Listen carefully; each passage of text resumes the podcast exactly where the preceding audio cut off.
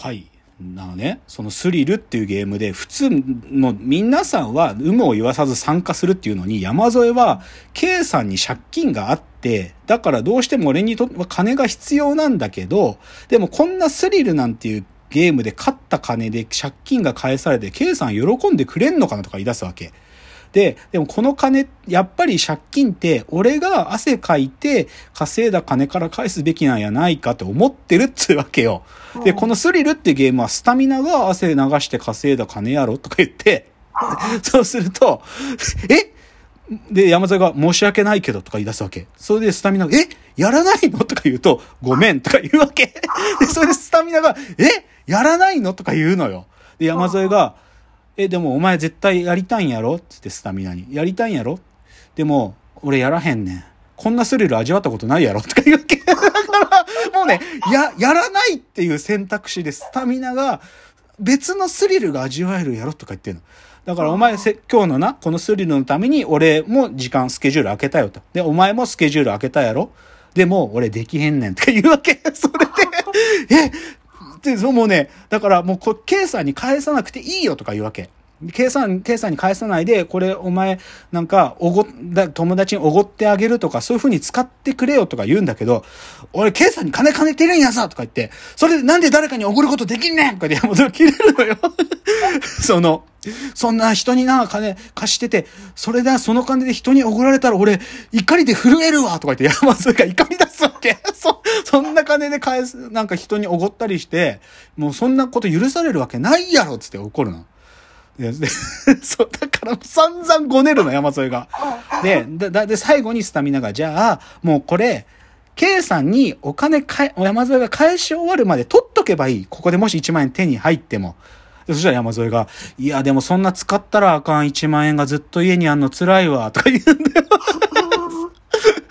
そうね。だけど、でももしこれ1万円手に入ったら、K さんに早く返さなきゃって気持ちになるから、それでいつもより K さんに早くお金返せるようになるやんとか言って、で、そいつ3000言ってもう頼む。やってよ。スリルやってよ。つって、スタミナが山添に土下座すんの。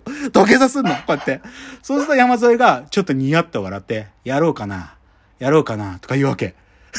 でそれでも、やるって言わねえからずっとスタミナが、やってくれ頼む。とか言うわけ。そしたら山添が、やった場合どっち開けてほしいっていうのよ。まだやるって決めてないんだよ。やるって決めてないのに、箱の二つあって、もし、やった場合だったら、スタミナお前はどっちを開けてほしいんだか言えっていうわけ。すごくないこの揺さぶり。すごいでしょもうさ、この時点で山添完全に主導権握ってんのね。だからまず、ゲームに参加するっていうさ、その前提から突き動かしてるわけ。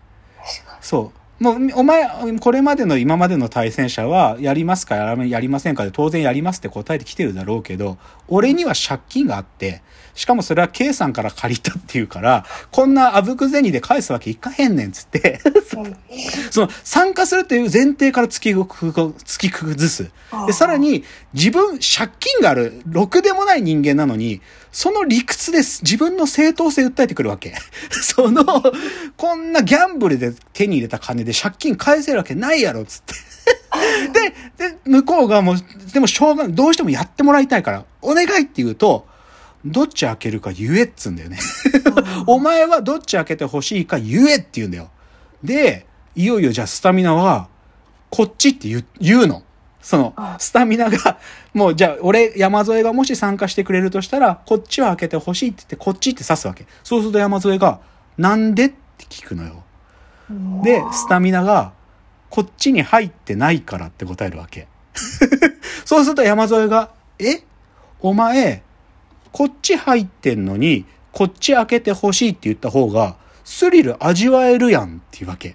お前こっちに入ってないからこっち開けてって言ってるけど、実際入ってる方に指さして、こっち開けてほしいって言った方がスリル味わえるやんとか言い出して、お前ほんまにスリルジャンキー？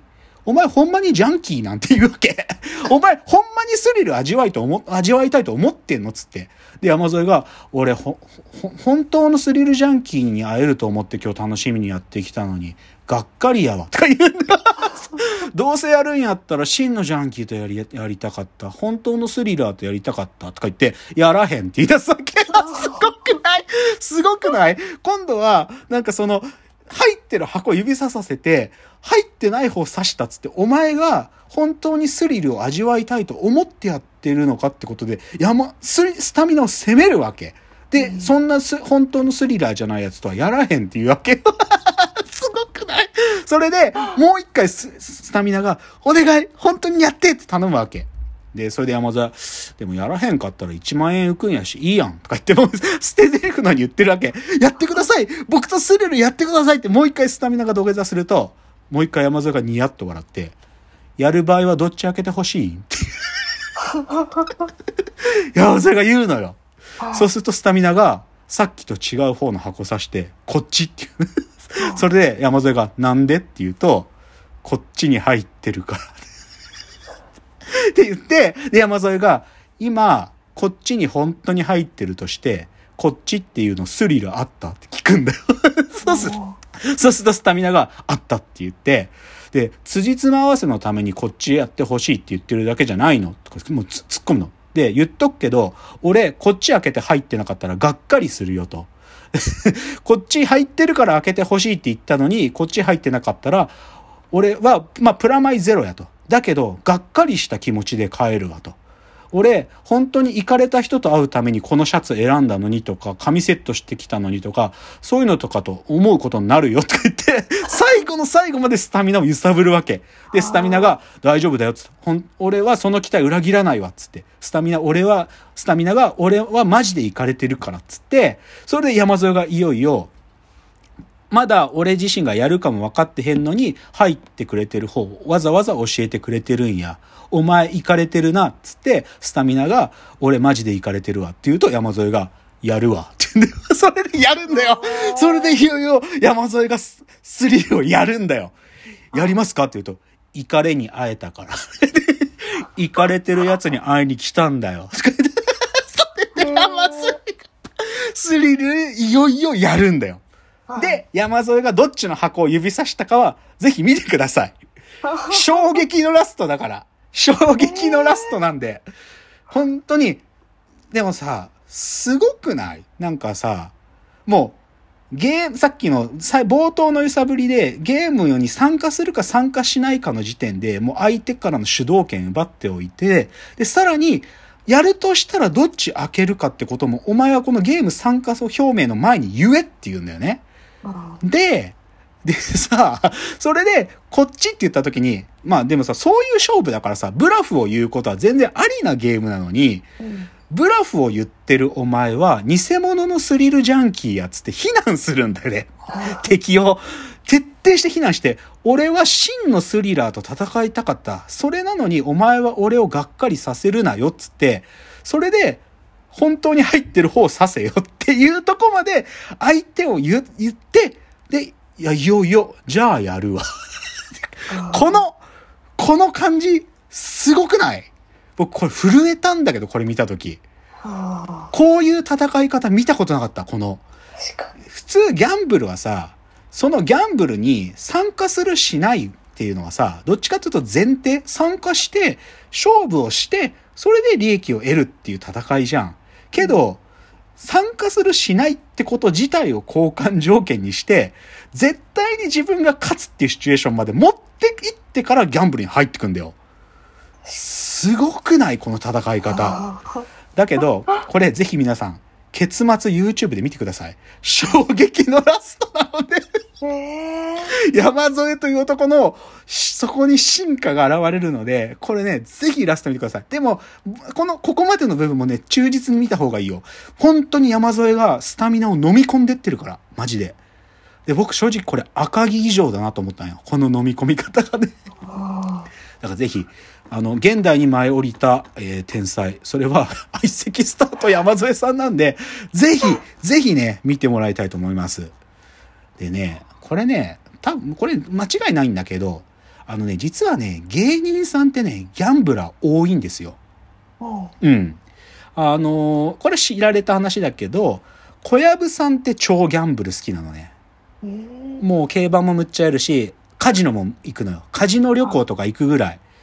その、韓国でカジノできる場所に、カジノだけするために、あの、千鳥のノブさん連れてギャンブル行って、まあ、二晩ぐらいで全部なくして帰ってくるんだけど、とか、あと、あのー、霜降り明星の粗品さんもむっちゃギャンブラーね。もうパチンカーでもあるし、あのー、公営ギャンブルもめっちゃやるから。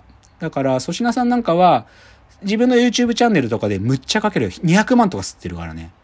1回のレースで。すげえよ。あと、やっぱりクズ芸人って呼ばれてる人たちもギャンブラーめちゃくちゃいるから、さっきの岡野陽一さんとか鈴木もぐらさんとか、キングオブコントこの前出たザ・マミーの酒井さんとかもギャンブラーなんだけど、一つね、これ超おすすめ番組あって、あのね、岡野陽一さんと鈴木もぐらさんがやってる、クズパチっていう YouTube チャンネルあります。まあこれ、あの、実はテレビ埼玉でやってるね、あの、ザ・お庭 TV っていうね、あのーパチンコ実践番組、パチンコを自分で芸能人が打ってみる番組っていうのがあるのよ。で、そのザ・お庭チャンネルっていうのの、その YouTube の中の一企画で、岡野陽一と鈴木もぐらが二人で乗り打ちする番組があるのよ。毎回軍資金4万渡して、岡野ともぐらがただパチンコを打ち続けるっていう番組があるんだけど、これ、超面白いです。正直、僕パチンコなんて、二十歳前後の頃に友達に誘われて、興味本位でちょっとやったぐらい。僕全然パチンカーじゃないから、もうそれこそ20年近くパチンコなんてやってないんだけど、今のパチンコがどれくらい進化してるか超わかるよ。すごい。もう、これもう俺が知ってるパチンコじゃないし、で、しかも、確率の設定とか超いろいろあって、これ、なんか、正直、この複雑な設定が、携帯電話の料金みたい。なんかね、なんか複雑だからもうね、当たってんのか当たってないのか分かんなくなるぐらい複雑なの。あ、やべえ、時間なくなっちゃった。まあでもちょっと次もパチンコの話もうちょっとしますね。次です。